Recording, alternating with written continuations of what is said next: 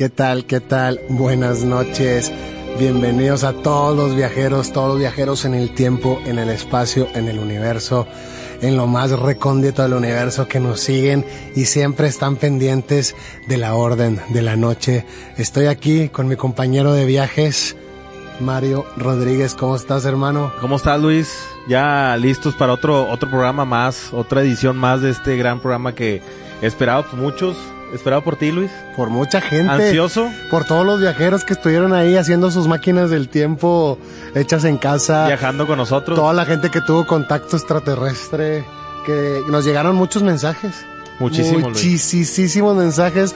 Créanos que estamos pendientes de ustedes, de toda la gente que se activó y toda la gente que nos está siguiendo. Hemos leído todos los mensajes, hemos tratado de contestar todos los mensajes, pero buenos, ya, y, buenos y malos, Luis. Pero ya se nos fue, ya se nos fue No. las manos demasiado. Muchísimas gracias a todos, a todos. Estamos muy pendientes de los próximos temas, todo lo que nos están poniendo, todos los temas que nos están sugiriendo, pero hoy tenemos un gran tema, Hoy tenemos un gran tema. un gran, gran tema. esperado, estudiado, eh, analizado y pues hay muchas teorías de- dentro de este de este tema, Luis, que, que sin duda Fue por votación, ¿eh? fue por votación. Eh, eh, ¿Qué tal si hacemos una dinámica con la gente que nos está viendo?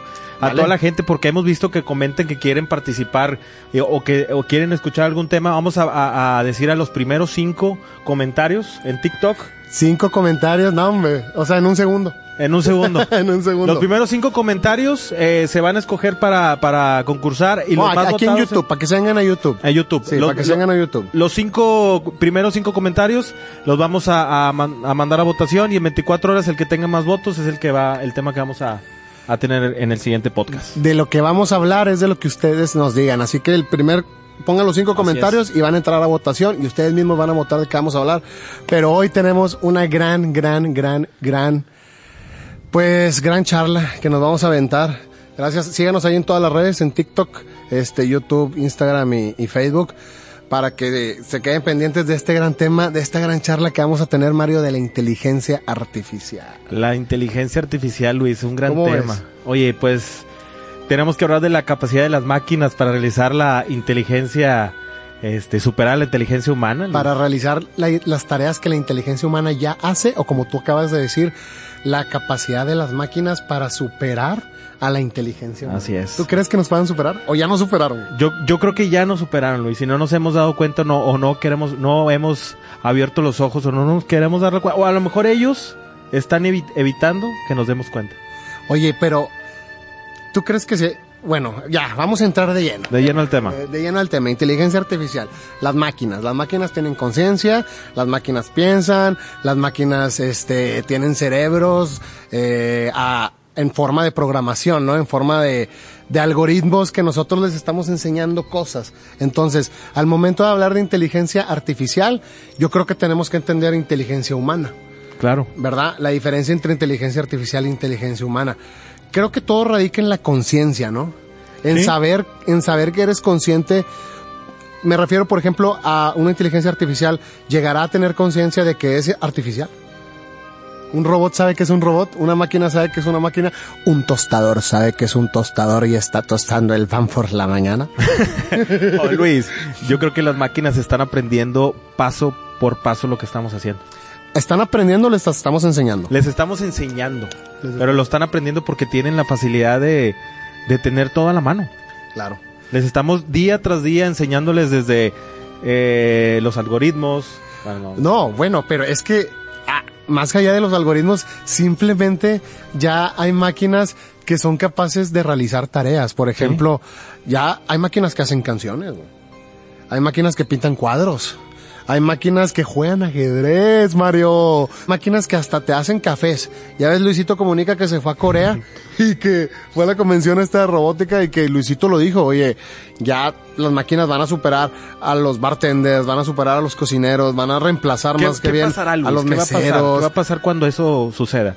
Cuando la mano... ¿Qué va a suceder? Cuando la mano humana deje de, ser... eh, ¿cómo Cuando ya no nos ocupen. Cuando ya, no nos seamos ocupen. ¿Qué va a necesarios. pasar cuando ya no seamos necesarios en esta... ¿Todavía somos o no?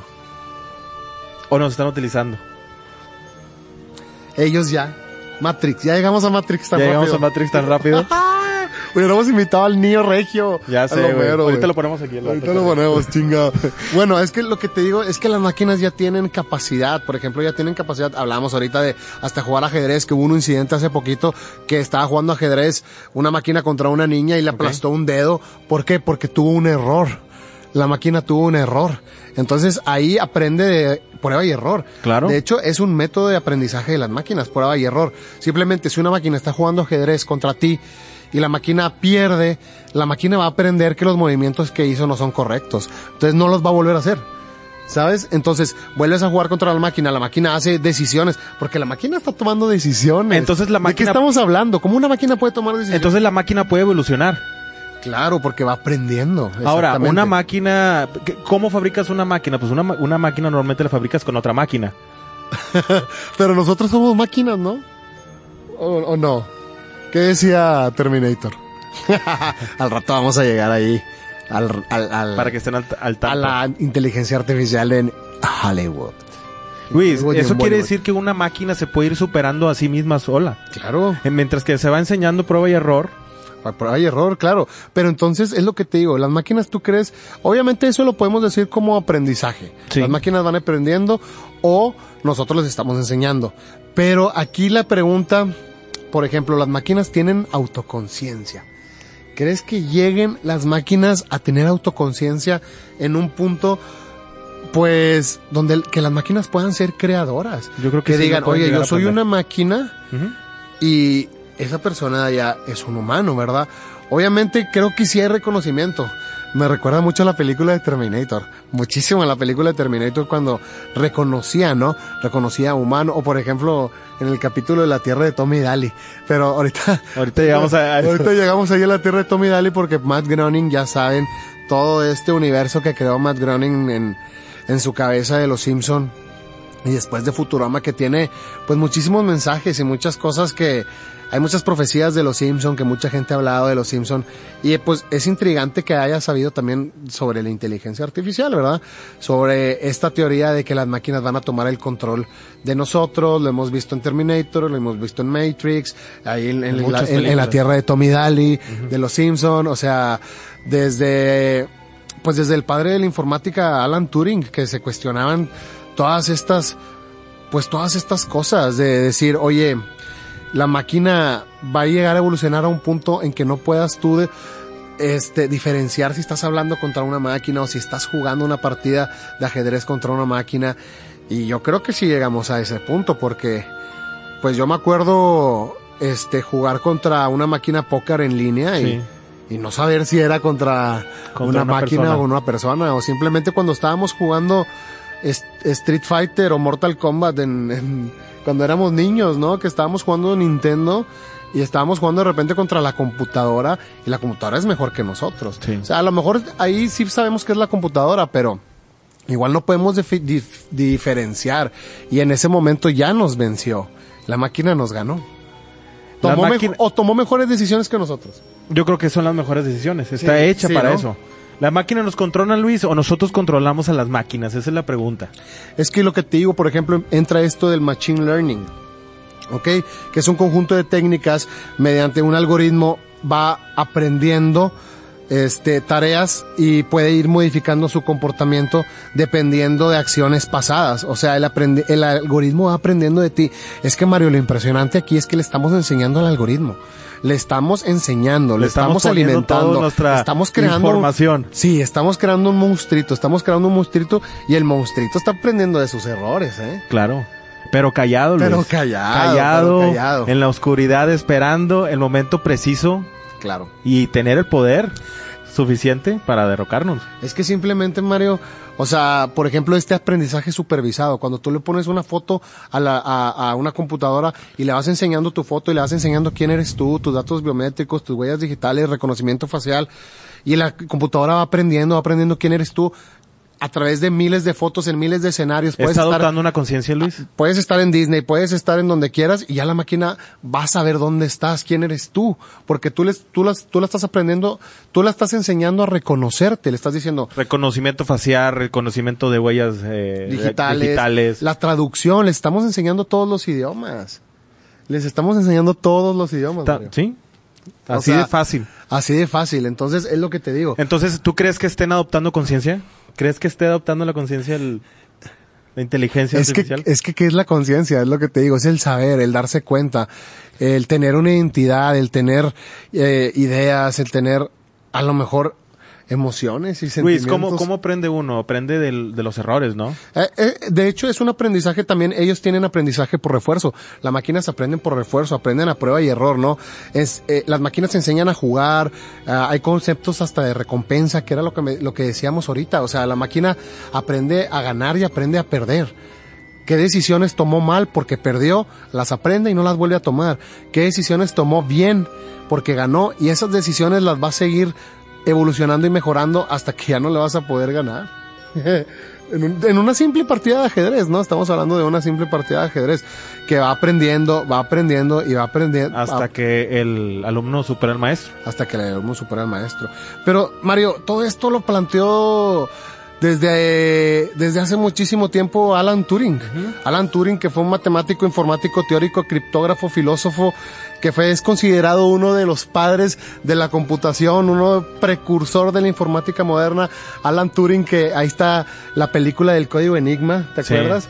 que ayudó a descifrar los mensajes del código Enigma, que era algo increíble, que ayudó a que terminara la Segunda Guerra Mundial. Alan Turing siempre, o sea, ya desde esos años ya, ya se estaban preguntando, porque Alan Turing decía, no importa qué es la inteligencia, o sea, no importa qué es la inteligencia, ni siquiera la humana, ni la inteligencia artificial, o sea, vamos a hablar de la inteligencia artificial como una computadora, pero cuando la computadora logre replicar el comportamiento humano a tal punto que cuando tú estés interactuando con esa computadora no sepas si es una persona o es una máquina, Alan Turing decía, ahí es el el pic.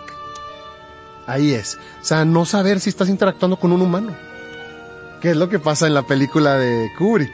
Kubrick, gran Des- película, la inteligencia, Inteligencia artificial. artificial. Que ahorita vamos a hablar. ¿Quieres hablar de una vez de.? Eh, pues como quieras, ¿no? Porque es que estamos hablando más que nada del concepto de la inteligencia artificial, del desarrollo. Oye, fíjate que hace poquito estaba viendo que crearon un portero. Ajá. No sé si viste No. que crearon un portero artificial. Ah, ya, ya, ya, ya. Oye, Ya sí. sabes cuál. Sí, está impresionante, ¿no? Que invitaron a jugadores profesionales. Invitaron para- a, a Ronaldinho, a Messi, a Neymar, al Kun Agüero cuando jugaba. Y les toda. No le la- pueden meter No gol. le pueden meter gol. Eh, pero ¿sabes quién le metió gol? Vladimir Putin. ¿Cómo? El primer tiro. ¿Por qué? ¿Por qué le metió gol él? Porque si no desaparece la máquina en un segundo. de la Saela desaparece. Sí, Les sí, vamos sí. a poner el video aquí donde Vladimir fue el único que le pudo meter gol a esa inteligencia Claro, artificial. eh, de- de- y ahí estamos hablando de inteligencia artificial. o sea, ¿cómo simplemente. predice tu tiro? Claro. Del humano, de la inteligencia humana. La inteligencia artificial está ya por arriba. O sea, está arriba de tu, de tu pensamiento, de tu velocidad. Está pensando antes que tú. Entonces ya la, la, la inteligencia artificial nos controla, ya no la estamos controlando nosotros. Pues no que nos controle, pero nos está superando en esa tarea, ¿no? Por ejemplo, de A meter un gol. De meter un gol. Ok. Ya nos estamos viendo superados hasta en esos casos sencillos, que es meter un gol en, en un en una portería, en un portería. penalti, en un penalti, ¿no? Así es. Porque, por ejemplo, es que yo creo que mm, estábamos hablando de Alan Turing. Entonces, Alan Turing ya se, ya se hacía estos cuestionamientos, ¿no? De que si estamos, como te decía ahorita, estamos alimentando a un monstruo. Le, Sí. le- le estamos dando y dando y dando y dando. Entonces, Turing trabajó Están para... aprendiendo de nuestros propios errores. Claro, Turing trabajó para de- decodificar el código. Sí. Turing, Turing trabajó para decodificar el código Enigma, pero Turing sabía que la máquina Enigma era indescifrable. Turing ayudó a que la guerra, la Segunda Guerra Mundial se terminara más rápido gracias a que él descifraba los mensajes que se mandaban los alemanes a través del radio y a través de muchos medios de comunicación, pero el radio era uno de los, de, de los más grandes, se mandaban mensajes codificados a través de la máquina Enigma y eran miles y miles y miles y miles y miles de mensajes. Entonces era imposible para un humano Descifrarlos. llevarle el paso a la máquina Enigma. Entonces, Turing dijo, ok, sí se puede descifrar los mensajes de la máquina Enigma, pero la conclusión a la que él llegó fue que necesitamos otra máquina. La única manera de decodificar los mensajes de la máquina Enigma Otra es máquina. con otra máquina. Eso es lo que te digo. una máquina fabrica otra máquina, Luis, y siempre se va a necesitamos ayuda, superar. necesitamos, Sí. él mismo lo dijo en ese momento, necesitamos ayuda de otra máquina porque los humanos no vamos a poder decodificar los mensajes de Enigma. Exacto. Entonces, ¿qué fue lo que hicieron? Creó Bomb, creó las máquinas Bomb en marzo de 1940. Sale la prim- el primer Bomb, ¿no? Que se llamaba Victoria. Y este, esta, esta, esta máquina podía ajustar sus rotores para encontrar las llaves adecuadas porque los alemanes cambiaban de llaves día con día. Día con día tú tenías que tener la llave y yo tenía que tener la llave y juntábamos las llaves para poder decodificar el mensaje. Ok. Entonces la máquina Victoria era capaz de cambiar sus rotores todo el tiempo para encontrar las llaves, ¿no? Las llaves que los alemanes utilizarían ese día. Era una máquina impresionante, tenía dos metros de alto, medía dos metros de ancho, pesaba más la de primer una computadora. ¿Sí la has visto? Creo Sí, que, sí, creo que la han visto en la, en la tele, la en la tele, en la, en la, en la película, en la película del código Enigma, Alan Turing. Este, entonces la máquina intentaba todas las combinaciones posibles, porque para un ser humano era imposible llevarle el paso. No podía el ser humano intentar, ni siquiera podíamos intentar todas las combinaciones Qué- posibles. qué loco, ¿no? Entonces Victoria sí podía intentar las, todas las combinaciones posibles. Como los rotores giraban de 50 a 120 revoluciones por minuto, pues podía, podía prácticamente de- intentar decodificar desde 17.500 combinaciones por rotor en 20 minutos. Y O un humano, Y, y un humano no, hombre. Cállate. imposible. Imposible. Entonces se dieron cuenta que era la única manera de decodificarlo. Entonces crearon una segunda máquina el mismo año, en 1940, pero en agosto. Esa máquina se llamó Aggie. Esa fue la segunda máquina. Entonces, Creada por otra máquina. sí.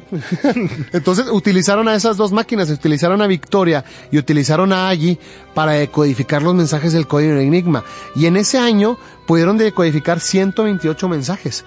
Las dos máquinas, que en realidad estaba súper lento, súper lento. Claro. ¿Por qué? Porque en esa época ya estaban los submarinos, los submarinos alemanes que le preocupaban a Winston Churchill. Era lo que no dejaba dormir a Winston Churchill, los submarinos alemanes, ¿no? Eran la peor pesadilla de los ingleses en la batalla por el Atlántico. Entonces 128 mensajes decodificados en ese tiempo era demasiado lento para poder ganar la guerra, ¿no? Pero ya estaba la inteligencia artificial ahí empujando, ya estaba la inteligencia artificial Los pininos de la avanzando. Inteligencia artificial. Claro, entonces, ¿qué fue lo que ayudó? Que capturaban a los soldados, los, alem- eh, eh, los, los británicos capturaban a soldados alemanes y les quitaban las llaves. Les quitaban las llaves, entonces ya podían ir decodificando más, ¿no? Entonces, igual que los, ya sabemos que los alemanes tenían una obsesión con firmar todos sus mensajes con Hail Hitler, que lo vamos a censurar, no lo vamos a poner, pero para todos los que estén viendo el, el- el programa sin censura, les encantaba firmar con Hate Hitler todos sus mensajes y ahí fueron encontrando un patrón.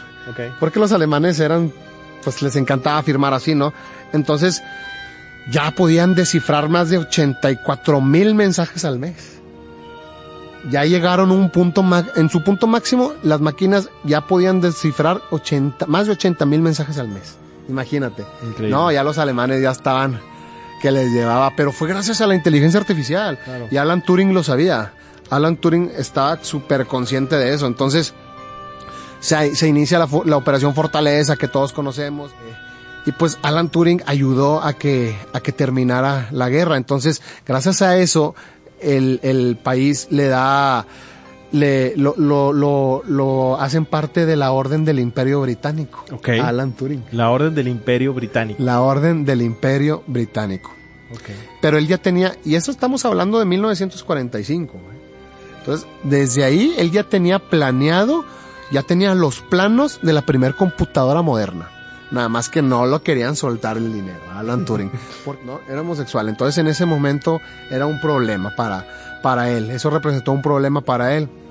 Entonces fue a un juicio, por eso le, le, le hicieron la, le hicieron tomar este hormonas femeninas, tuvo muchos problemas de salud por eso y muere.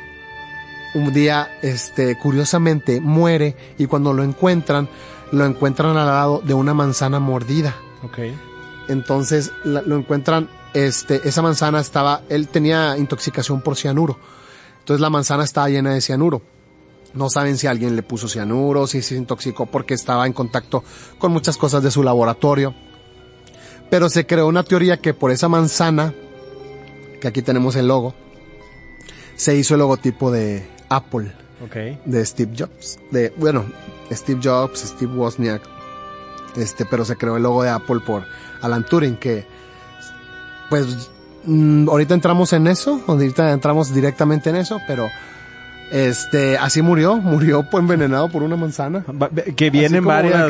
¿no? ¿Cómo Oye, era que vamos de- a hablar de varias muertes extrañas también. Por dentro. manzanas. Por manzanas. Sí, hay varias.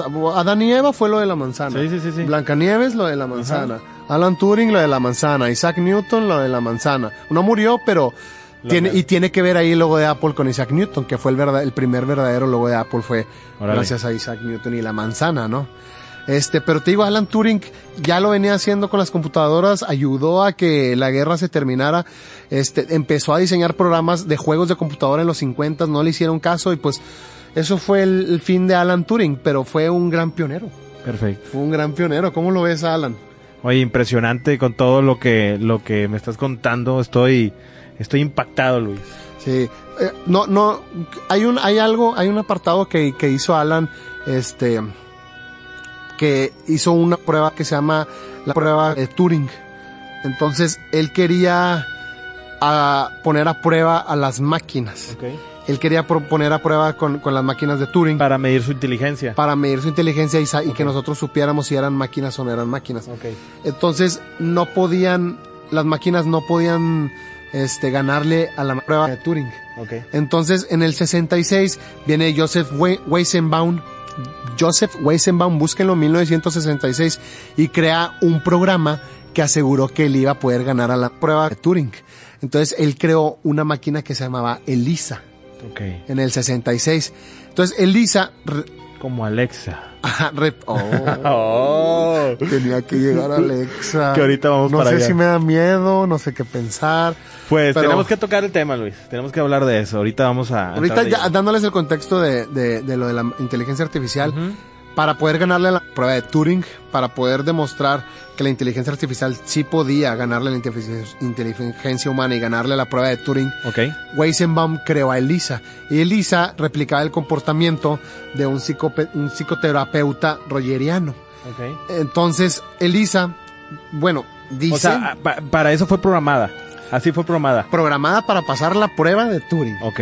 pero replicaba el comportamiento de un, de un psicoterapeuta rogeriano. Entonces Ok. podías interactuar con ella como si fuera una psicoterapeuta. Ya. Era su manera de interactuar, su personalidad era una psicoterapeuta. Eso de interactuar, Luis, la verdad me da miedo. Ahorita pues vamos a sí, contar pero cosas muy, muy era la manera de hacer la prueba, ¿no? Entonces, este, dicen que le fue tan bien que la gente pensaba que era humana.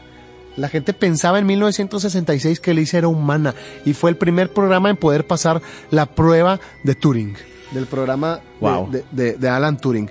Entonces, después en 1972, Kenneth Colby hace a Parry. Entonces ahí viene lo de Elisa y Parry, que fue la máquina de Weizenbaum en el 66, Elisa, y Parry fue la máquina de Kenneth Colby en el 72, pero Kenneth Colby, Kenneth Colby emulaba el comportamiento de un esquizofrénico. Entonces, cuando tú hablabas con él a través de un, a través de un ordenador o a través de, de, de, de pruebas, eh, tú pensabas que estabas, que estabas hablando con un esquizofrénico. Pero lo más interesante es que le hicieron la prueba a los doctores. Entonces los doctores interactuaban con, con Parry Ajá. pensando que era un esquizofrénico. Y los doctores no podían diferenciar si era real o no, si era, si era una computadora o una inteligencia artificial, o en realidad si era un esquizofrénico, porque la máquina aprendió, porque Colby le enseñó a la máquina el comportamiento de un esquizofrénico, esquizofrénico paranoico. Y esas fueron las dos máquinas, las primeras dos máquinas que pudieron ganarle a la prueba de Turing, para que, que demostraba que las máquinas sí pueden interactuar con nosotros y podemos llegar a no saber si es una máquina o un humano. Y ella sola, o sea, la máquina se está actualizando sola. Siempre, aprendiendo siempre, siempre, Superándose ella misma. Siempre, siempre, todo el tiempo, las máquinas se están superando. Wow. Entonces ahí llega de que hasta dónde va a llegar el avance de la inteligencia artificial, Mario. ¿Hasta dónde estamos llegando con esta inteligencia artificial, Luis? Realmente es un tema muy, muy, muy extenso. Pero ¿qué tal si nos vamos directamente con lo que hablamos hace un momento, Luis, de Alexa? Alexa. Oye, Alexa está, está dando de qué hablar en las redes, Luis, con, con lo que está pasando, Luis. Cuéntanos un El poco. tema de Alexa, pues más que nada, ahorita el tema es que, hablando de inteligencia artificial, eh, la inteligencia ar- artificial puede hacer muchísimas cosas. Y se ha encontrado que dentro de esto la inteligencia artificial puede interactuar con lo paranormal de maneras que nosotros los humanos con, o la inteligencia humana no podemos hacer. Ya sea en una frecuencia. Ya sea en frecuencias, ya sea a través de cualquier estímulo sensorial, ¿no? Okay. Ya sabes que somos kinestésicos. Sí, sí, sí, somos energía. Sí, puede ser a través de del oído, de la vista, puede ser de, de a través de frecuencias, como tú dices. Entonces, Alexa ahorita hay una tendencia sobre Alexa Paranormal que Alexa está interactuando con lo paranormal. Ok. Entonces, hay gente que le está preguntando a Alexa, por ejemplo, le dicen, Alexa, hay, hay actividad paranormal aquí, dentro de, de, mi, de mi rango, y Alexa le contesta, detecto actividad paranormal a 5 metros de ti. Y le dice, Alexa, contáctame con la actividad paranormal. Y Alexa le dice, te voy a mandar, te voy a mandar sugerencias a tu correo, a tu cuenta de Amazon, para para que puedas hacer contacto con la actividad, actividad paranormal. Y Alexa le mandas eh, sugerencias de que se compre una tabla de la Ouija. de Amazon. Entonces, de Amazon. Entonces, este, este TikToker, güey, se compra una tabla de Amazon en la Ouija. Ok. Pone Alexa en la tabla de Amazon. Sí lo has visto, ¿verdad? Sí, sí. Sí lo has visto, sí lo has visto. Es tendencia. Vayan a buscarlo, Alexa Paranormal. Este, ponle, pone esta tabla de la Ouija, pone Alexa arriba y le dice Alexa, haz contacto paranormal.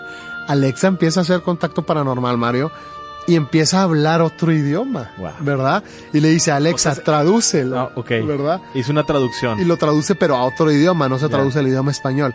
Pero aquí, aquí la pregunta es, ¿ustedes creen que la inteligencia artificial tenga esas capacidades para poder interactuar con lo paranormal? De maneras de como nosotros no podemos hacerlo.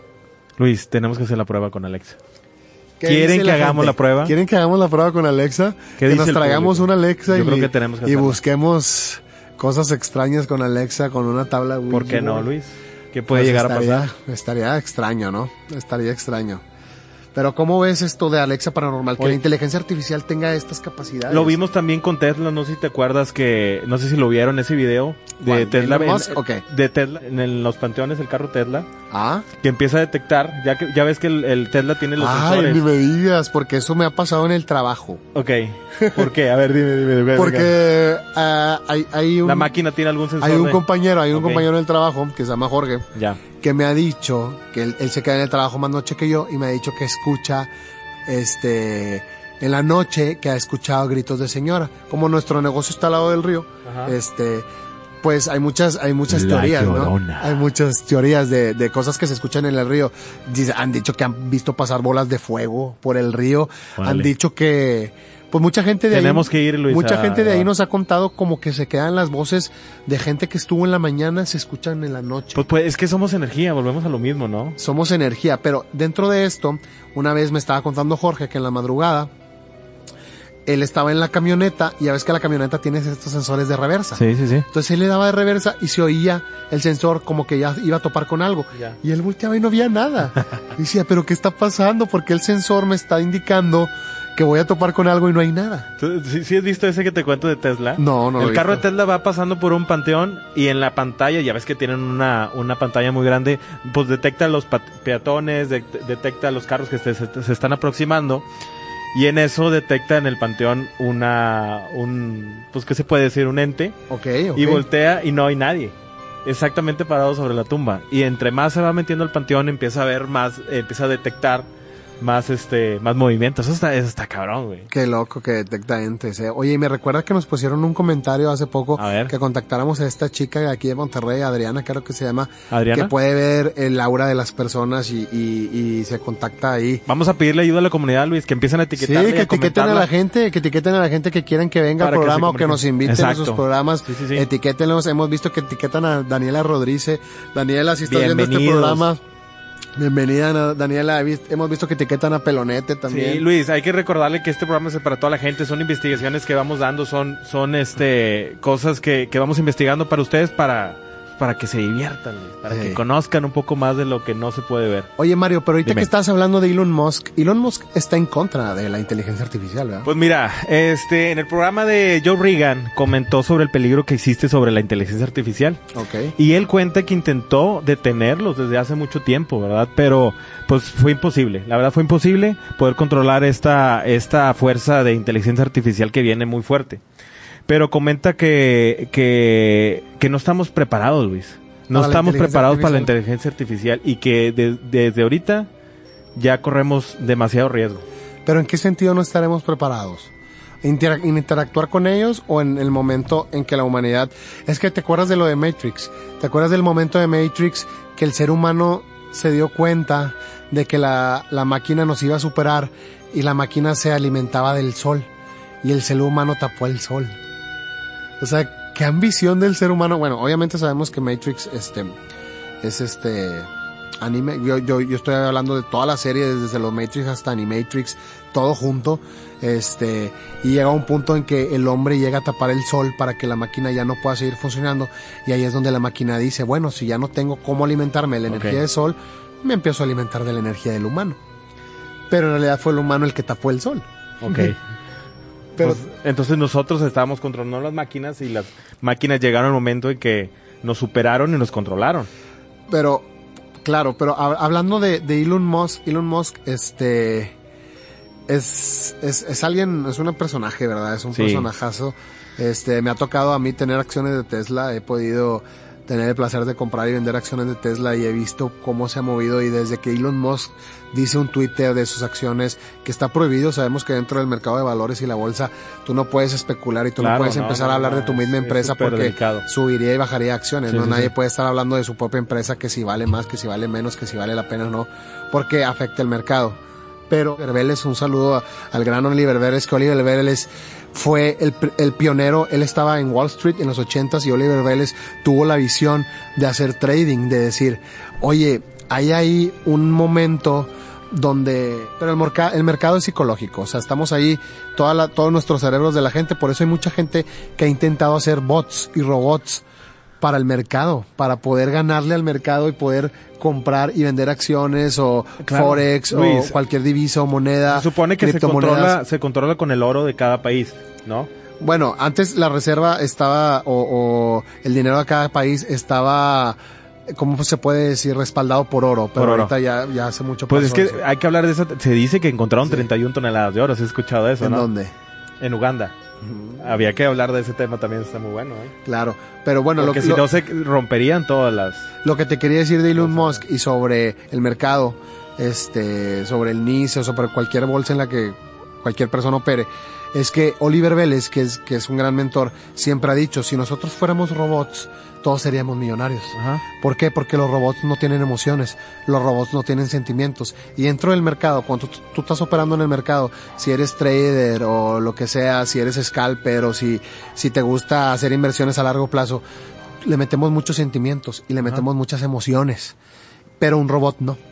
Entonces cuando tú le das una instrucción a un robot y le dices, compra cuando pase esto y vende cuando pase esto, el robot lo va a hacer Simplemente va a comprar y va a vender cuando pase el evento que tú le Pero puede aprender. Pero tú como humano no, porque tú como humano tienes emociones y sentimientos, entonces por eso dice que el mercado de valores es, es, psicológico, el mercado accionario es psicológico, porque somos los humanos los que estamos ahí. Entonces la gente trata de hacer robots para comprar en el mercado accionario, porque los robots no, no sienten no, no tienen emociones. Y Oliver dice, si nosotros fuéramos robots, fuéramos millonarios, porque simplemente entraríamos y saldríamos donde tenemos que hacerlo. Y Oliver ha hecho este, Oliver ha hecho este experimento con los niños y le ha enseñado a los niños a comprar en el mercado accionario, a hacer trading y los niños lo ven con un, como un juego. Y hay niños que operan y tienen mejor cuentas que los adultos porque los niños lo ven como un juego y los bots por eso son tan funcionales, porque no tienen emociones y sentimientos. Entonces hasta en un mercado accionario la inteligencia artificial pues ya hasta nos puede superar y pueden, nos ayuda. Sí, sí, sí, pero pueden llegar a aprender y a controlar el negocio por ellos mismos, sin claro. duda alguna. Oye, otra cosa, Elon Musk este, también comentó que era preocupante que el avance de la, de la inteligencia tan rápido que pueden llegar a controlar las armas nucleares, Luis. Imagínate que imagínate del avance, pues sí, imagínate lo, que pasó en Matrix o, o en Terminator, ¿no? Así es. En una, en una reunión, Bill Gates y Elon Musk, esto hablamos más o menos sobre el 2020, hablaban sobre la inteligencia. Y Elon Musk comentó, preocupado, sobre las armas nucleares que es lo que comentamos hace un momento. Claro. Este, Bill Gates, eh, por su parte, comentó que leyeran el libro de Bostrom. No sé si lo has escuchado, Luis. No, no lo leí. Habla, habla sobre, sobre la superinteligencia artificial. Y Nick Bostrom eh, famoso filósofo de la actualidad, en su libro comenta que los riesgos de la superinteligencia pueden ser fatales y que sin duda sucederá porque esto ya está, ya está, o sea, no lo podemos parar. Esto, esto va a suceder, Luis. se puede parar. Y según la, eh, cambiará la naturaleza de la vida en la Tierra, que es inevitable que suceda. Claro, como decía Porfirio Díaz, no hay regreso del progreso. No. hay vuelta atrás, señores. No hay vuelta atrás, señores. No hay vuelta atrás. Oye, pero pues bueno, para seguir adelante, este, ahorita que hablábamos un poquito de Steve Jobs, que hablábamos de Alexa, este, yo les quería decir nada más para, para no dejar ese dato sobre el logo de, de, Apple, que mucha gente tiene ahí este, la conspiración de que el logo de Apple y Steve Jobs. No, simplemente el logo de Apple y la mordida de Apple. El logo de Apple lo hizo Rob Janoff, ni siquiera lo hizo Steve Jobs. ¿Por qué? Porque el primer logo de Apple lo hizo Ronald Wayne. Hay que acordarnos que los fundadores de Apple fue Steve Jobs, Ronald Wayne y, Rob, y este Steve Wozniak. Entonces, el primer logo lo hizo Ronald Wayne que era un logo así como que pintado a mano donde venía Isaac Newton y arriba venía la manzana y a, y, a, y a, los lados venía como que venía como con un marco que llevaba todo el nombre de Apple, ¿no? Y venía venía ahí como que viene una una frase de Isaac Newton que dice a mind forever voyaging through strange seas of thought. A mind forever voyaging through strange seas of thought alone de, ese fue el primer logo de Apple, que, que venía Isaac Newton, que fue también, estuvo dentro de esta orden de los Illuminatis. Los Illuminatis. Isaac Newton y, y no le gustó a Steve Jobs, entonces Steve Jobs contrató a Rob Janoff y pues simplemente Rob Janoff como iban a escalar en la manzana, le iban a hacer chiquita, se puede confundir con una ciruela, se podía confundir con cualquier otra cosa y decidió ponerle la manzana, la mordida para que supieran que es de una manzana. La famosa manzana. Pero no entra dentro de ninguna conspiración ni nada, simplemente Rob Janoff lo decidió así. A Steve Jobs le, le gustó. Steve Jobs le puso los colores, si se acuerdan la Apple II Sí, era, era de la, era la computadora que podía ya tener colores, entonces Steve Jobs ahí le puso los colores, pero esta es la historia de, del logo de Apple, en realidad no hay nada detrás, no hay nada turbio detrás de ese Detrás de logo. Esto, no se emocionen. Exactamente. sí. Elon Musk, Luis, en un, en un, en un programa muy famoso, no sé si has escuchado el de Joe Reagan, el podcast Claro, americano. de Joe buenísimo. Podcast. habla- hablan de muchas conspiraciones, ¿eh? Sí, sí, sí. Y ha invitado varias veces a, a Elon Musk. Yo creo que se agradece porque hablan de temas muy buenos. Ahí no fue donde fumó, ¿verdad? Sí, eh, creo que hay varios, lo ha invitado Hay varias varios, veces, sí, sí, sí, les gusta, les gusta fumar ahí, nosotros no. Oye Luis, pues fue invitado en este programa de Joe Reagan donde comentan eh, sobre el peligro que existe sobre la inteligencia artificial y que él intentó por años este, ir a, a, eh, deteniéndolo, pero pues fue imposible, ¿no? Es imposible y dice pues que ya es difícil de controlar, demasiado tarde y que pues ya las armas nucleares están a la, a la disposición de las de la inteligencia artificial. ahí a disposición de todos y si las máquinas aprenden, pues simplemente van a tomar el control. Ahorita vamos a hablar de de Del caso de de Lambda, y de todas las películas donde nos han dicho estas todas estas teorías. Oye Luis, ¿has escuchado el Lambda? De la LAMDA, ¿verdad? L-A-M-D-A. LAMDA, Lambda. Oye, pues eh, Blake Lemon, no sé si así se diga, Le- Lemoyne, vamos a decir. Lemoyne, Lemon. Vamos a decirle Blake. Asegura que Lambda Blake tiene personalidad y que está actuando. Ese es el encabezado de el New York Times Luis, y del Washington Post. O sea, Que Lambda sabe lo que está haciendo, tiene conciencia. tiene conciencia. ¿Sabes quién es Lambda? Lambda es ese- el cerebro artificial que está alojado en una nube. Su, su alimentación son de billones de textos que están en la nube. O sea, se está alimentando de todos. ¿o Se autoentrena, Ok, ¿ok? Una máquina pensante y sintiente. ok. Así se hace, re- eh, re- eh, así se refirió Así Blake refirió de la Blake, máquina. Claro. Este ingeniero de Google, de Google, Google. Este comentó que Lambda tiene inteligencia artificial de, sobra. Google, claro, el software de, de Google es. ¿Sí sabes cuál es el, so- es el software que es el autocorrector de, de- de Google? Ok, ok. ¿ok? Dice, eh, Lake Lemon comenzó a aparecer en los titulares cuando dijo que Lambda mostraba una conciencia similar a la humana. Ok. Provocó una discusión entre los expertos y, y los eh, entusiastas de la inteligencia artificial sobre el avance de la tecnología diseñada para hacerse pasar por humanos. Ok. El señor Lake, que trabajaba para el equipo de inteligencia artificial responsable de Google, le dijo al Washington Post que su trabajo era probar si la tecnología usaba discursos discriminatorios o de odio. Eso es lo que decimos del autocorrector, de si tú le pones a Facebook algo, este, una grosería, ella lo detectaba, ¿no? Ella lo detecta. Ella es la encargada de detectarlo. Ok. Bueno, esto llevó al señor Ley a creer que detrás de sus impresionantes habilidades verbales también podía haber una mente inteligente. Ok.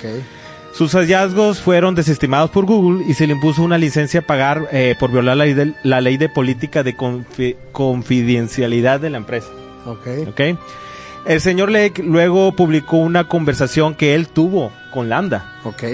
Sí, creo que sí la he visto. Para respaldar sus afirmaciones. Cuando el señor Lexus tuvo una conversación con Lambda, le preguntó que si tenía sentimientos y la máquina le respondió. ¿Qué le dijo la máquina? Absolutamente. Quiero que reconozcan que de hecho soy una persona. Claro. El ingeniero le pregunta, ¿cuál es la naturaleza de, conocimiento, o de sentimiento? Lambda le contesta, la naturaleza de mi conciencia es que soy consciente de mi existencia y deseo aprender más sobre el mundo. A veces me siento feliz o triste también señaló miedo de que fuera pagada. Pero tú no crees que a lo mejor el ingeniero o Lambda estaba programada para decir eso? O sea, aquí es lo que te digo, el ingeniero, eh, o sea, la persona que está interactuando con Lambda no supo diferenciar entre una inteligencia humana y la inteligencia artificial. Ok. Entonces ese es el principio básico, lo que decía Alan Turing. O sea, ya estamos en un punto donde estamos interactuando con ellos y no sabemos si es una máquina o es un humano. Simplemente, o sea, ¿qué falta? Que hablen y tengan hijos o que... o sea, O que seamos porque si habla, ¿no? un híbrido entre máquina y humano, Luis, ¿lo crees posible?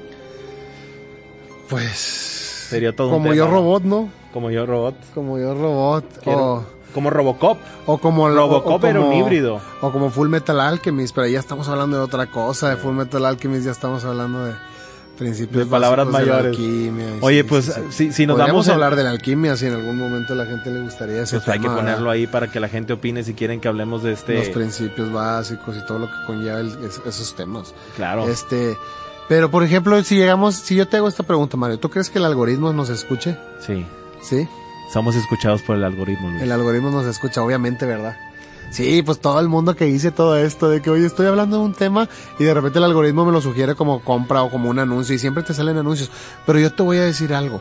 Cuando yo estaba, bueno, es que ahorita vamos a llegar a las teorías de los Simpson, pero cuando yo estaba chiquito, yo siempre me acordaba que, no sé, cuando yo estaba con mis amigos, de repente yo estaba con mis amigos un martes en la tarde y digo, oye, ¿te acuerdas de este capítulo de los Simpson? No, que sí. Y en la noche salía ese capítulo en la tele. Y lo la siguiente semana estábamos... No, no sería porque fueran, eh, fueran tan repetitivos, ¿no? Hubo un tiempo que fueron no muy sé, repetitivos. No sé, pero ahorita vamos a, llegar a esta teoría, hasta la teoría esta loca de Growly Simpson, ¿o cómo se llama? Ah, sí, sí, sí, sí. Grumpy Simpson, que traen ahorita una tendencia, Graggle, si ustedes le ponen ahí Graggle Simpson o Grumpy Simpson en, en YouTube, en Google, este, ahí con, con Lambda, este, traen ahí una teoría de que está súper, súper, súper loca, eh, Mario. Yo llegué hasta un punto a las 3 de la mañana cuando estaba escuchando la teoría y llegué hasta a dudar. De dudar de, la existencia de este personaje. Ahorita vamos a hablar de Graggle Simpson, pero hablando de que el algoritmo nos escucha, pues es, que, sin duda, sin duda. Obviamente, sin duda. Ahorita nos está escuchando, Alexa sabe, Lambda sabe, Siri Simplemente en una conversación, si aquí nosotros ponemos el celular y hablamos de un tema, no sé, de, de viajes, nos van a salir automáticamente viajes. Si hablamos de que quieres conquistar a una persona, te van a salir las formas de conquistar a una persona. Hay que reconocer que el algoritmo, nos está escuchando. Sí, lo, lo, lo, lo raro fue que, acuérdate que salió salió de repente, salió cuando fueron todo, toda esta controversia de los correos de Wikileaks y todo lo que salió, lo que sacó Julian Assange, este, Julian llegó a sacar algo de una, una ley que Obama llegó a pasar sobre poder escucharnos sobre que el gobierno nos pudiera escuchar y, y, y, era tan, tan aterradora la ley que, que salió en los, en los filtrados de Wikileaks, pero imagínate, o sea, firmaron una ley donde se ponen de acuerdo de que todos nos pueden escuchar y desde cuándo no, no, nos han estado viendo. Uy, simplemente sabemos que una, una de las redes sociales más grandes de, de todas, sabemos que está, fue juzgada por el gobierno por tener información nuestra. Saben todo, ¿no? Todo, no Saben todo, pero es lo que venimos hablando de siempre del ojo de Horus, de, o sea, se oye como que muy peliculesco, quién, controla, quién, o por ejemplo del, George, del libro de George Orwell de 1984, que podríamos hablar de George Orwell, por ejemplo Pink Floyd hizo un disco, el disco de Animals de Pink Floyd, está hecho totalmente de la, la granja de George Orwell, ni siquiera del 1984. Por ejemplo la canción de Buffalo Himalaya, la canción de Buffalo Himalaya, la que se llama Búho, la canción se llama Búho porque obviamente están haciendo referencia al búho de, de los Illuminati. Si tú volteas el billete de un dólar, abajo, a mero abajo, así en, en, en microscópico, hay un búho. Y el búho, acuérdate que el búho es nocturno. Y el búho tiene los ojos. Lo ve todo. Lo ve todo. Y el búho puede ver en la oscuridad. Y el búho, y el búho puede girar su cabeza. Y él es el vigilia, es exactamente. Y, y, aparte del, del, del Bohemian Club, es el, es el, el, logotipo, podríamos decir, la mascota del Bohemian Club de los Illuminati. Y la canción de Buffalo Himalaya, la canción de Buffalo Himalaya, Búho se llama, habla de esto, del, de George Orwell de 1984. Acuérdate lo que dice la letra. Atención, atención, prisioneros del sol, nos están observando a los dos. ¿Sabes? Nos están observando. Dice, uno más uno no son dos. Uno más uno no son dos. Tira la tele, sale y toca el cielo. No estamos bajo tu control.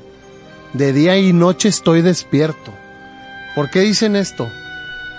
Porque hay que despertar. Hay que despertar. George Orwell lo decía desde 1984. Seguimos dormidos. Pink Floyd, ¿sabes? ¿Sabes? O sea, Mucha gente está dormido. Vayan a escuchar esa canción Búho de Búfalo Himalaya, está increíble. Increíble, Luis. El algoritmo es bien misterioso y el algoritmo va cambiando y va aprendiendo. O sea, hasta hace poquito mi papá me dijo de que Luis venía escuchando una canción de Juan Gabriel en el carro y de repente tu tía me mandó un mensaje de WhatsApp en ese momento con la misma canción.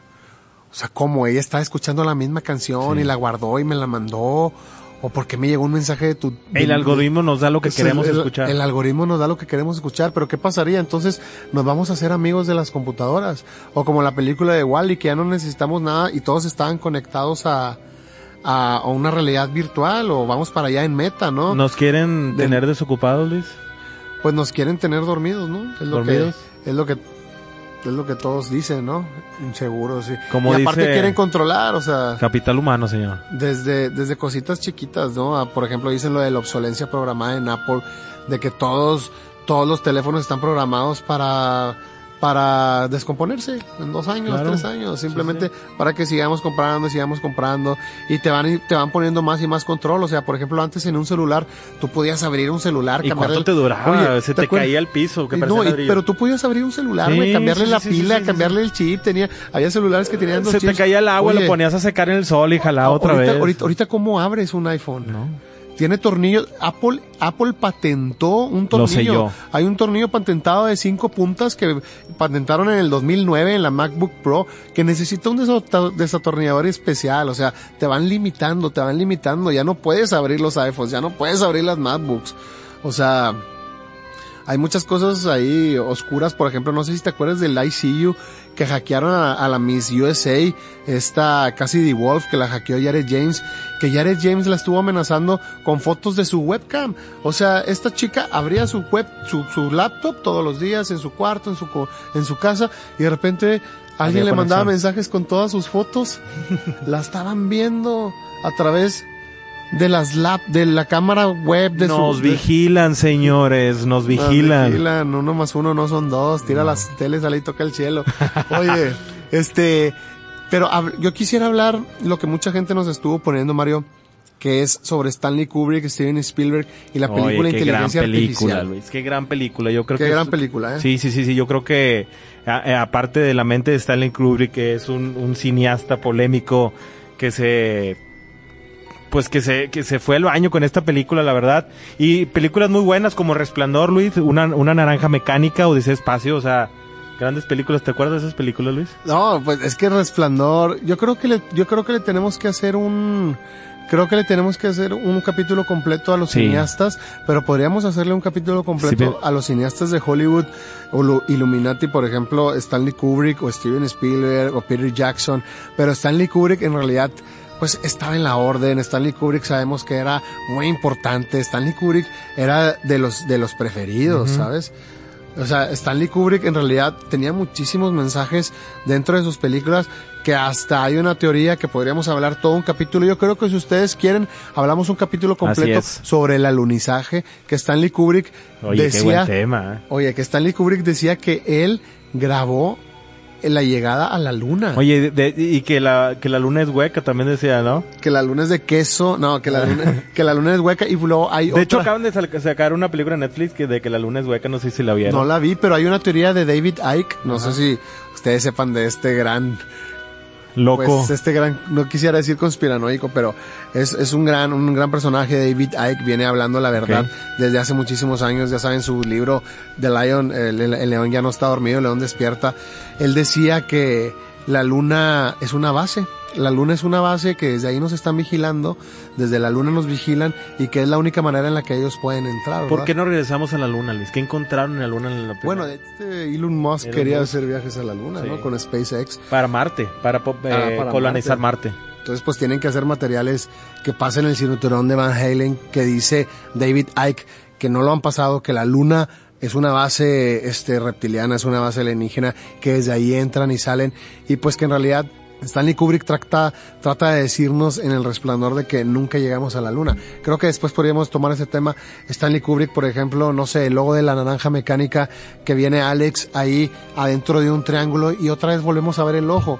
Volvemos a ver el triángulo y el ojo en, en el... Illuminati. En, en, en la portada de la naranja mecánica, pero estamos hablando de inteligencia artificial y es muy curioso que Stanley Kubrick hable sobre ese tema, que Stanley Kubrick quiera hablar sobre la inteligencia artificial, ¿no? Que la película de inteligencia artificial hablábamos que se parecía mucho a Pinocho, ¿verdad? Fíjate que tiene, tiene, tiene de dos películas. De Disney, de Disney. La película está basada en el relato de ciencia ficción de los superjuguetes duran todo el verano de Brian Aldiss, e incorporada con elementos de la obra italiana Las aventuras de Pinocho.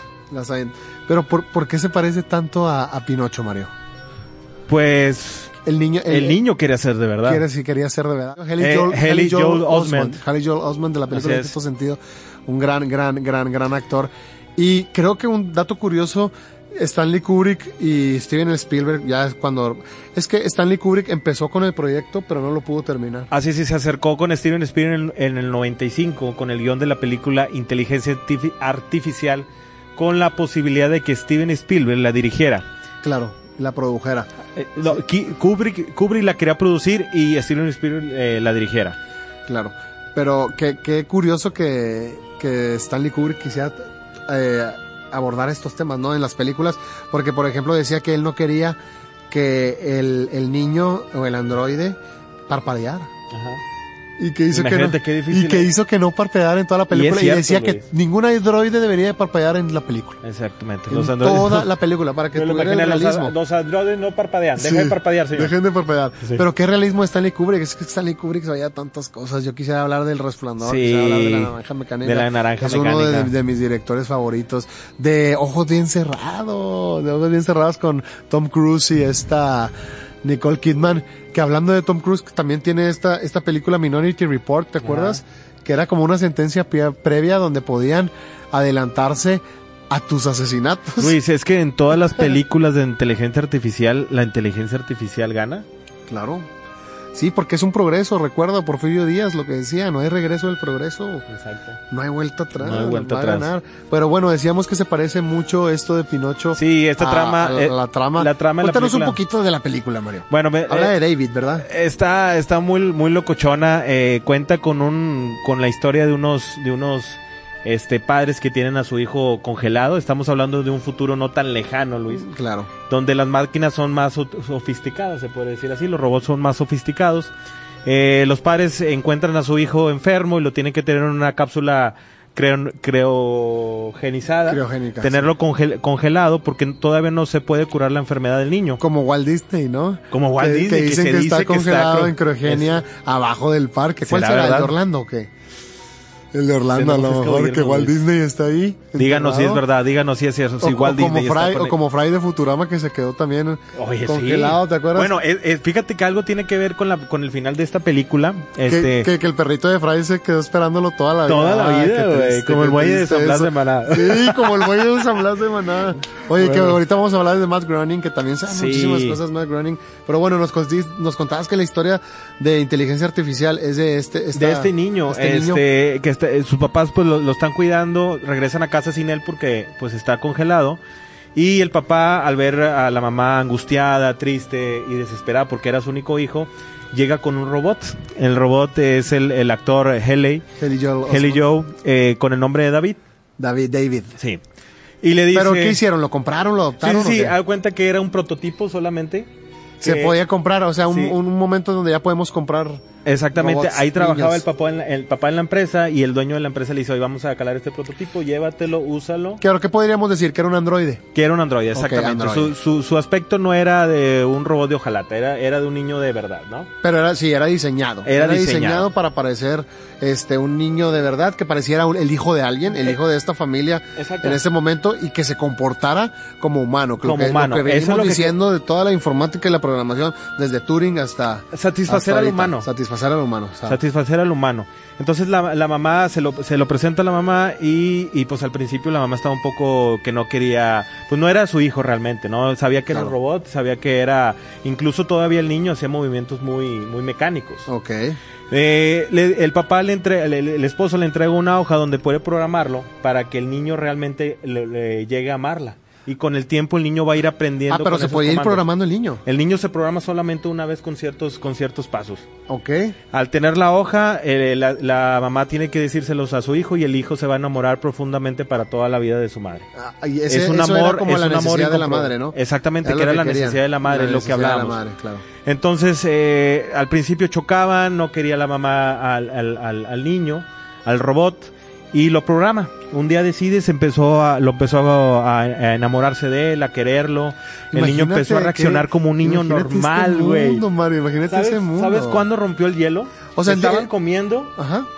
Eh, la mamá estaba comiendo espagueti, se embarra de espagueti y de pronto el niño empieza a reírse. Ajá. Y es cuando se sacan de onda y realmente dicen, ¿se está riendo de mí? Aprendió a reírse, a burlarse de mí. Entonces es cuando ella decide programarlo y le agarra el cariño. Lo programa, el niño se enamora automáticamente de su mamá. Automático. automático. porque fue programación. Fue programado. Claro. Pero al poco tiempo, Luis, el hijo verdadero o el hijo de sangre de, esta señora regresa a, a, vivir otra vez con sus papás. Ok. Este supera la enfermedad. ¿Y hay un choque, hay un choque entre el androide y el hijo o no? Eh, al principio sí, pero no tanto. O sea, realmente sí, pues es difícil eh, convivir con una persona. Imagínate convivir con un robot, Luis. Ahí no. Entonces eh, empieza, empiezan a, decidir los padres si se pueden enamorar de los dos, claro. de quererlos. Y pues empiezan a, convivir los niños, pero empiezan a, a pasar diferentes cosas que el niño este diferentes circunstancias diferentes circunstancias que el robot empieza sin querer dañar a, su hermano. Pero es lo que hablamos ahorita porque siguen aprendiendo a prueba y error. y, lo siguen teniendo errores. normales sí. hay peligro ante todo. Que sigue programación hay programación y reprogramación entonces los papás deciden deshacerse del androide la mamá decide deshacerse del androide y va y lo tira. Va y lo deja al bosque, ¿verdad? Va y lo deja en un bosque. lo deja en un bosque. Donde este androide encuentra más de su tipo, encuentra Pero más eh, ahí empieza una nueva etapa. Una nueva etapa para el niño. totalmente una nueva etapa para él. Pues y aprende un nuevo aprendizaje, que es donde viene este Jared Leto. Digo, no, Jared Leto, este, ¿cómo se llama? El, el, el, el, actor. No este recuerdo este actor que se convierte. El de Alfie, este, el de Closer. No me acuerdo. ¿Cómo se llama este actor? No recuerdo. No recuerdo, no. Pero bueno, ahí es donde entra esta etapa. Este, David entra en la etapa del bosque y es una etapa nueva donde conoce a Joe, ¿verdad? Exactamente. Pero Joe, Joe Osment. Joe era, este, era como que medio sex, sex, sex symbol, era... Er, era, un, era, era, un sexo servidor, Sexo servidor. era un sexo servidor. Y pues realmente empieza a ver David eh, la, la difícil vida que, que vivían los robots a circunstancias del maltrato de los humanos. Sí, y que le, y que le dice... El uso, el sobreuso. Que le dice, vamos a una ciudad donde hay, donde hay mujeres y que David dice, ay, ahí podría estar mi mamá. Sí, porque él ya estaba enamorado, estaba programado y quería buscar a su mamá. Él todavía sentía que su mamá no lo quería porque no era un niño de verdad.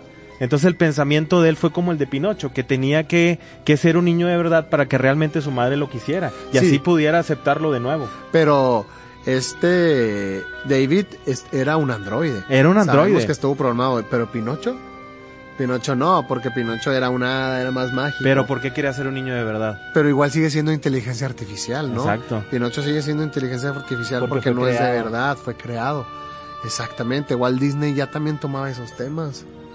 Ya estaba tomando esos temas, no son temas nuevos, o sea, se ven muy nuevos porque obviamente caen dentro de la informática, de la computación, y no mucha gente entra dentro de esos temas, pero son temas que ya llevan años y años y años dentro de la humanidad. Luis, ¿a quién le pide Pinocho que, lo convierta en un niño de verdad? Al hada, ¿no? Al hada azul. Al hada azul. Eso es lo que hace David, querer buscar al hada azul para que lo convierta en un niño de verdad. Sí, claro. En su travesía ve todo. Toda la travesía porque venían por Joe, ¿no? Porque querían venir por Joe, agarran un helicóptero. Ajá. Lo que pasa es que eh, todos, los, todos los robots que estaban. es como la ballena, es como la ballena de. ¿Sí? De Pinocho. Exactamente. ¿Te acuerdas que es como la ballena de Pinocho? Se encuentra con todos los robots des, ¿cómo se desanticuados, se puede decir, descompuestos. Y eh, empieza la cacería de robots para llevarlos a pelear y, a, destruirlos, ¿no? Para, para el divertinaje de los, de los humanos. Oye, pero es que qué raro todas estas coincidencias con Pinocho. hasta, tenía su propio grillo, que era este el osito, que era el oso. El oso. que el oso se portó a la altura siempre con el con, con David cuidándolo. oye, y luego se hizo una película de Ted, ¿te acuerdas? Con Mark Wahlberg, creo que Mark Wahlberg, que pues también es inteligencia artificial. Bueno, se supone que fue creado por un deseo del niño, ¿no? Algo fue, fue, creado por un deseo. Por un deseo. Pero eso, entonces la magia que viene siendo. Sí, la magia que viene siendo. Por ejemplo, la película esta, la de la llave mágica, ¿te acuerdas? Claro, qué buena película. Que, metían a unos juguetes. A unos juguetes. Ajá, y se, y se hacen de verdad. Wow, a un o, O, el mismo Toy Story. Claro. O el mismo Toy Story. ¿Qué es Toy Story? Bueno, obviamente cuando llegaban los humanos, los humanos no podían interactuar con, no podían interactuar con los juguetes, pero pues inteligencia artificial entre los mismos juguetes, ¿no? O, bueno, simplemente con, con la llave mágica o con Ted o sea, a lo mejor la misma magia es inteligencia artificial. Pues. O un ente. O un ente. O Pinocho estaba. Era demoníaco. Era demoníaco. Pinocho, Pinocho estaba poseído. Bueno, entonces, tratando, hablando de Stanley Kubrick, que veníamos hablando que es un, gran personaje que después, si ustedes quieren, podemos hablar de Stanley Kubrick, de todo lo de la secta de Stanley, hasta que llegó a culminar con Ojos Bien Cerrados y su muerte en 1999, este, con esta película Ojos Bien Cerrados que expone a los Illuminati dentro de la secta y con Tom Cruise, que es una gran película, después hablaremos. ¿En qué concluye inteligencia artificial? Luis, pues continúa el niño eh, sufriendo y tratando de sobrevivir para llegar a su madre. Primero llegar con el hada que lo convirtiera en un niño de verdad, el cual eh, pues este actor lo, ayuda a, llegar con, con el hada azul, le pide el deseo, pero, pues, el hada azul solamente era una estatua, ¿no? Era una estatua. Se le acaba la pila al, al robot, pasan dos mil años, llega inteligencia de seres de otro planeta con una inteligencia súper poderosa. ¿no? Se quedan, esperando, se quedan esperando. Se quedan esperando. Y llega esta superinteligencia, lo, le dan energía, vuelve a revivir y pues pasaron dos mil años, Luis, los humanos ya no existían en la Tierra. Híjole. Y él seguía con el amor hacia su madre, quería encontrar a su madre. Entonces, estos seres le dicen a, David que de qué forma pueden ayudarlo. Wow. Y él solamente pidió una cosa. ¿Qué pidió? Ver a su madre. O sea, ya, ya estaba programado. Él estaba programado para el amor. Para el amor de su madre. Y su madre ya no existía. Estos seres decidieron ayudarlo, dado a hace que... dos mil años, es como Fry, es como Fry de Futurama. Luis, ¿sabes qué quieren aprender estos seres? Wow los sentimientos de los seres humanos. Igual que los alienígenas. Igual que los, eso es lo que quieren. Que están tan avanzados que ya no tienen emociones. Y, él, él era el único, la, única cosa cercana a los humanos que la conocía. Entonces, de ahí trascendió. Wow. La inteligencia artificial, cuando los humanos dejemos de existir, la inteligencia artificial continuará. Stanley Kubrick es increíble, ¿verdad? Stanley Kubrick y... Mente maestra de este, Steven este Spielberg. Stanley Kubrick, Steven Spielberg. Luis, ¿crees que llegue el momento en el que interactuemos con un robot como si fuera una persona? Que lleguemos a tener sentimientos. Pues es que aquí la pregunta es... O sea, yo, yo creo que sí, el, el, el humano sí se puede llegar a enamorar de, de, de un robot porque simplemente hay veces que no sabes con quién estás interactuando en internet y un mismo robot te puede seducir. Sí, sí, sí. Simplemente cuando son preguntas de, de, empresas que tú le preguntas y te contestan muchas veces son robots. Pero aquí si un robot puede llegar a tener sentimientos, es, es esa la pregunta. ¿Un, robot se puede enamorar de nosotros? ¿Tú crees que un robot pueda evolucionar tanto que se pueda enamorar de nosotros o a la inteligencia artificial? Por ejemplo, esta película de Hair. ¿Te acuerdas de la película de Hair de Joaquín Phoenix? Okay. Que fue, platícame, que el Guasón que, que, es, ¿eh? este sistema operativo que se empieza a, que, que empieza a interactuar él con este sistema este sistema operativo que al principio él, él estaba como medio rejego, no quería, no quería y después empieza a interactuar tanto que ya quiere este ir con ella, hablar con ella. Se este, enamora de ella. Se enamora de ella, exactamente, ya nada más quiere estar ahí en su casa. O sea, se enamoró de una computadora. Se enamoró de esta computadora. Es una gran película, Her, vayan a verla. Pero ese concepto es impresionante, ¿no? Es súper, súper impresionante ese concepto, pensar que te puedes llegar a enamorar de, de, una computadora, o por ejemplo cuando Krillin se enamoró del androide, ¿te acuerdas? en Dragon Ball. Claro. Oye, tuvieron una hija. tuvieron una tuvieron hija. Una hija. Que se enamoró pero porque del androide. El, dragón lo convirtió en, en humana, ¿no? Fue uno de los deseos. Sí, pero qué, qué, locura, ¿verdad? Oye, platícame este, algo de esta película, Luis. A ver pero, pero gran película, te digo, eso de Hair o sea, ese concepto de enamorarse de las máquinas, enamorarse, o sea, o por ejemplo, si llegamos a hablar de la película de Terminator, que, que, que le llegaron a tener tanta, tanto afín a Arnold Schwarzenegger, que al final cuando, con el Terminator 2, cuando va, ¿Te acuerdas que, que, él decide sacrificarse? Exacto. Que él decide que sacrificarse porque en realidad él venía a salvar a la humanidad, ¿sí? Que le llegan a tener en la película de Terminator 2, le llegan a tener afecto a Arnold que hasta llegan a llorar cuando Arnold se va, ¿no? Porque Arnold toma la decisión. Tiene, Arnold toma la decisión de sacrificarse por ellos, pero... Autodestruirse. En la película de Harry que llega a enamorarse de, la computadora, o sea, imagínate en un futuro donde los humanos, como tú decías hace rato, creemos híbridos. ¿Cómo se podría crear un híbrido? Como, Robocop, que era un híbrido. Era un híbrido. Robocop era, era, era un ex policía que sufrió un accidente ah, pero bueno, lo, pero lo, lo, mecanizaron. Es como la película de Soldado Universal. pero estaba programado, güey, lo programaron. Es como la película de Soldado Universal de este Van Damme, de Van Damme, de Van Damme que eran soldados, ex soldados que morían y ellos los, los volvían a, los volvían, a, los volvían a la vida siendo, siendo, siendo soldados, pero ahora que pienso en este tema, Wolverine le pasó lo mismo, nada más que Wolverine le inyectaron adamantium y regresó. Ajá. Entonces, Wolverine está vivo o está muerto, es inteligencia artificial. A ver, díganos, ¿está vivo o muerto? Wolverine está vivo o está muerto o es inteligencia humana. Ah, no, pues es mutante, ¿no? Ya estamos hablando de otro mundo de los mutantes. Agarramos, ya agarramos calzón. Agarramos casi monte. Pero bueno, este, hablando de este tema de poder enamorarse de un robot, ¿Te acuerdas de esta película también, Hombre Bicentenario, que estaba medio... Sí, sí, sí, sí. El tema estaba medio, medio raro que hablaba sobre una familia que le daba trabajo a un robot. ¿A un androide? Exacto. Sí, que le daban trabajo de limpieza en la casa y que después el mismo gobierno no quería reconocer al robot. Sí, sí, sí. Este, y que lo fueron adaptando como parte de la familia. Podemos decir que el máximo, la máxima meta para los robots es, sentir, sentir. Es sentir y tener emociones. Y, y nuestra meta máxima es poder llegar a ser robots. poder llegar a tener a lo mejor un brazo biónico, una, vista como una máquina. ¿Sabes? El humano quiere ser robot. Si hay humanos que se modifican y los robots quieren ser humanos. Pero es, sí, sigue siendo esta la, conciencia, ¿no? seguimos entrando dentro de esto de la conciencia, pero a mí me impresiona pues como mucha gente ya hablaba de esto, todas las películas, James Cameron lo tomó en Terminator, estuvo en Pinocho desde Walt Disney, está en la película del hombre bicentenario, en Hair, todo lo que hemos hablado ahorita. yo creo que es algo inevitable que este, va a suceder, Luis. Hasta Yo Robot de Will Smith. Qué gran película también. Que, estaba... Will, Smith. Will Smith es Illuminati, señores. Estaba viendo eso del tema de Will Smith, ¿te acuerdas de la controversia que estuvo ahí con Chris Rock cuando le pegó y le dio la cachetada? que estaba viendo que... ¿Qué estaba demostrando, Luis? Pues dicen que es actuado, ¿eh? Dicen que en realidad es, actuado y que pues ahí hay ciertos planes oscuros atrás de eso, pero pues coméntenos ustedes qué piensan de eso de Will Smith, pero gran película de la de Yo Robot, gran película de Will Smith, la de Yo Robot, este, y que también pues llegan a lo mismo, que un robot asesina a alguien, ¿no? Y ahí es donde donde empieza la persecución. empieza a, todo porque pues hay leyes de, de la robótica como, sí es cuando el robot rompe la ley. Hombre bicentenario las tres leyes para los robots y los robots tienen que tener leyes y la rompe la ley exactamente cuando un robot rompe la ley. Pero un robot cómo puede ser consciente ah es que es un tema tan interminable Mario tan tan interminable. Sí, hay que, hay que ponerle a la gente que nos está viendo, que nos escucha en este podcast, que escriba qué opinaron de este tema, qué es lo que quieren ver y, que nos comenten, que nos comenten, Luis. Y nos siguen en todas las redes sociales. Estamos en YouTube, en TikTok, en, Instagram, en Facebook. Gracias a toda la gente que nos ha seguido. En realidad, estos temas los tomamos por ustedes. Pónganle los temas que, que, que quieren que hablemos.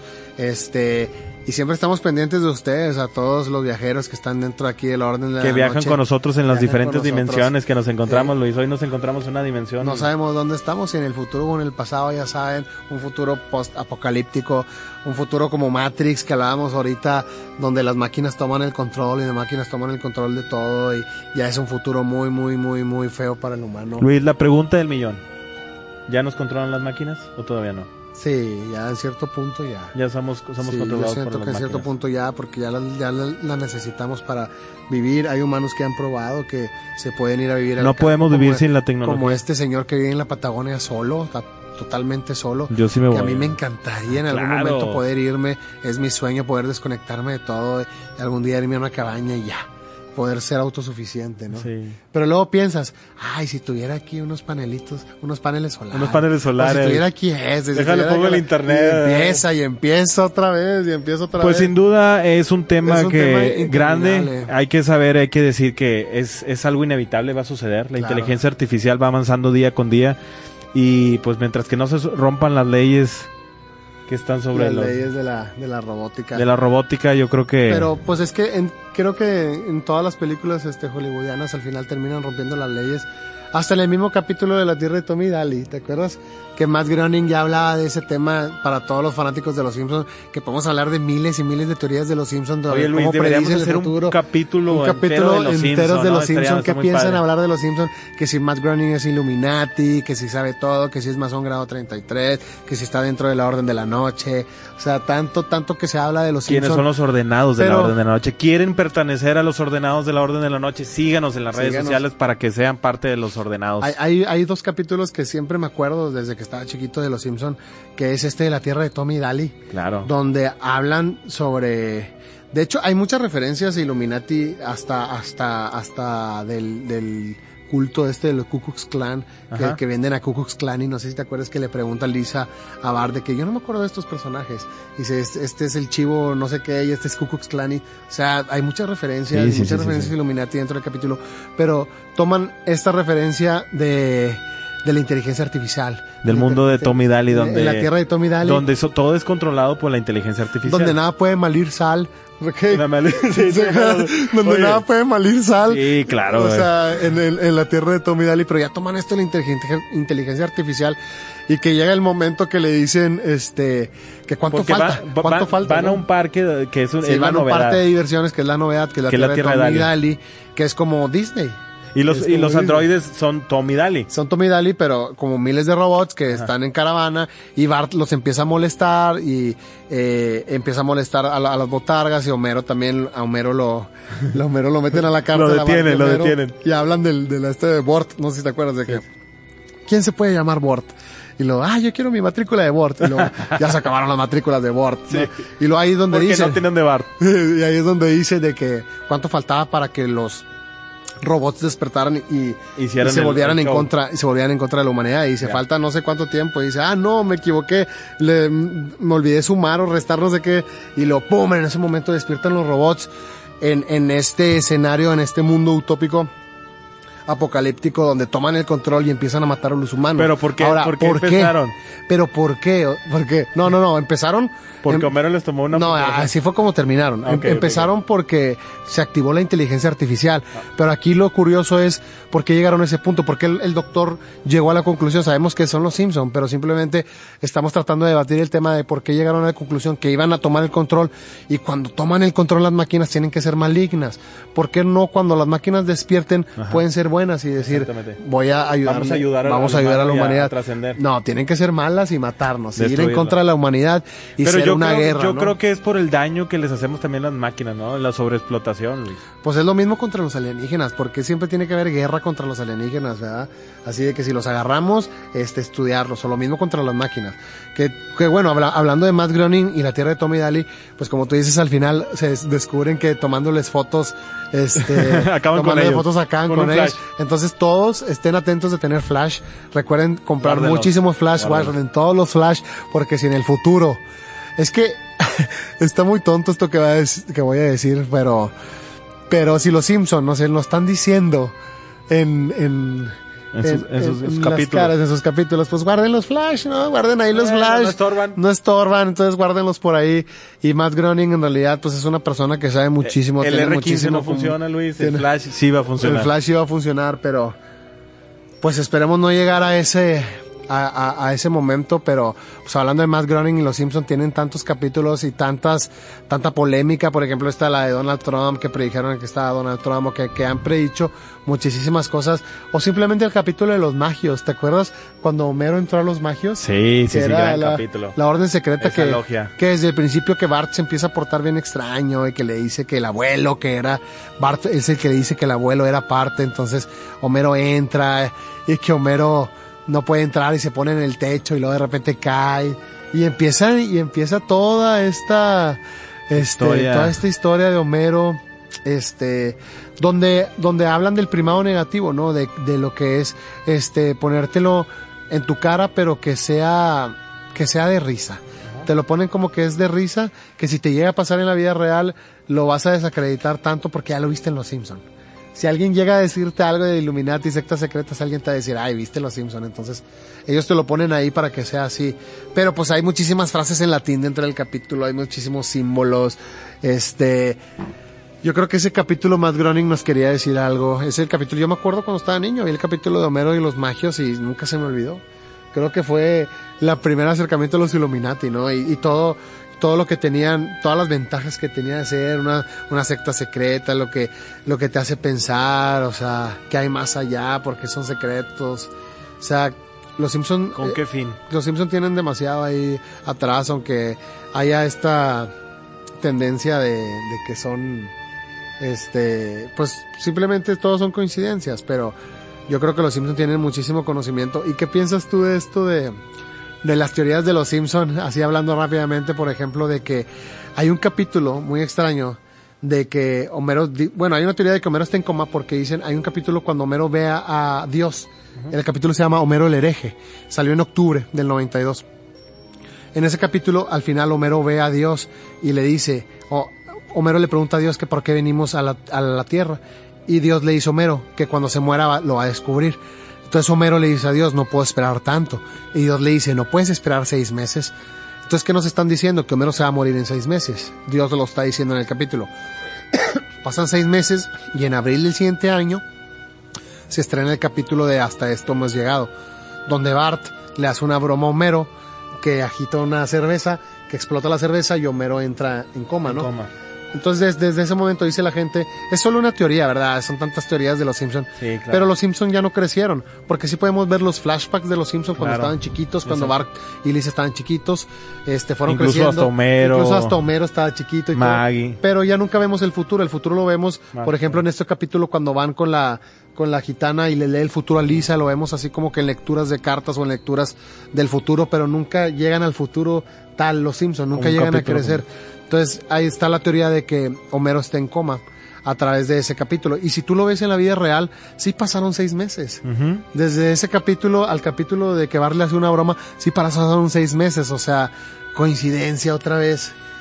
Coincidencia Sin duda, vez. el escritor de, de Los Simpson siempre han dado Sí. que hablar y, y- y tenemos que hacer un tema completo de todo lo que ha pasado. todo lo de- que ha pasado. según- según Oye, por ejemplo, esto que dicen que Homero es millonario por todas las regalías que tiene cuando hizo esto de los borbotones, que era, que era de los Beatles. Pero a mí me gustaría hablar de algo de los Beatles. No sé si la gente quisiera que hablemos de eso, de que Paul McCartney está muerto.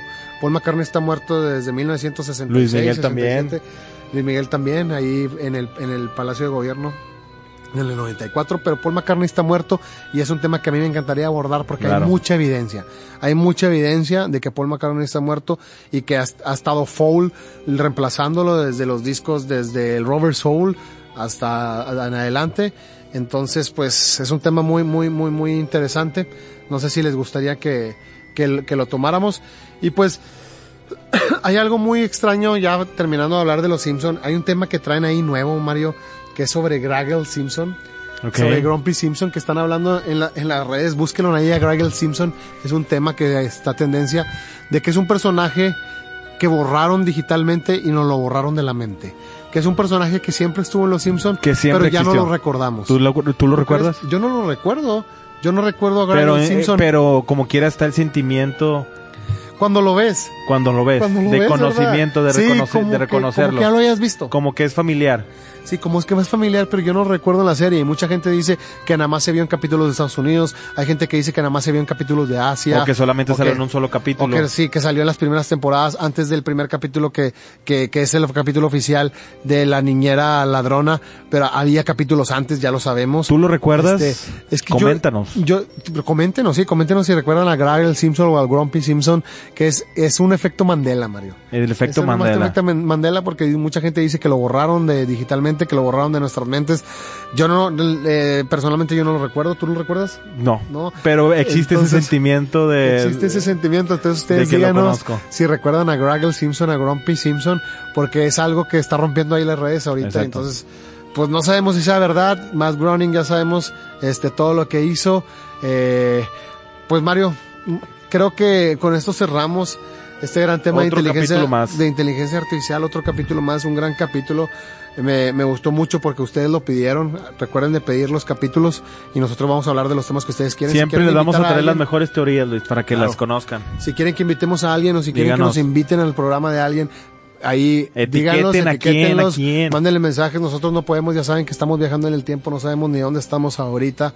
Ustedes ya son parte de la orden de la noche y estamos en siempre este leemos sus mensajes. Estamos en esta noche apocalíptica. En esta noche apocalíptica acompañados de esta inteligencia artificial. Que está acabando con, con la humanidad en, esta dimensión, Luis. Esperemos que en, la, esta dimensión. en la que estén ustedes, ¿no? Que estén tranquilos disfrutando de este programa. Y en este año, que no sabemos qué año es, ¿verdad? Exactamente. Luis, pues más por el momento. Mario, nos despedimos. Muchísimas gracias, Mario, por estar aquí. Toda la gente gracias que se conectó. Síganos en las redes, ya saben.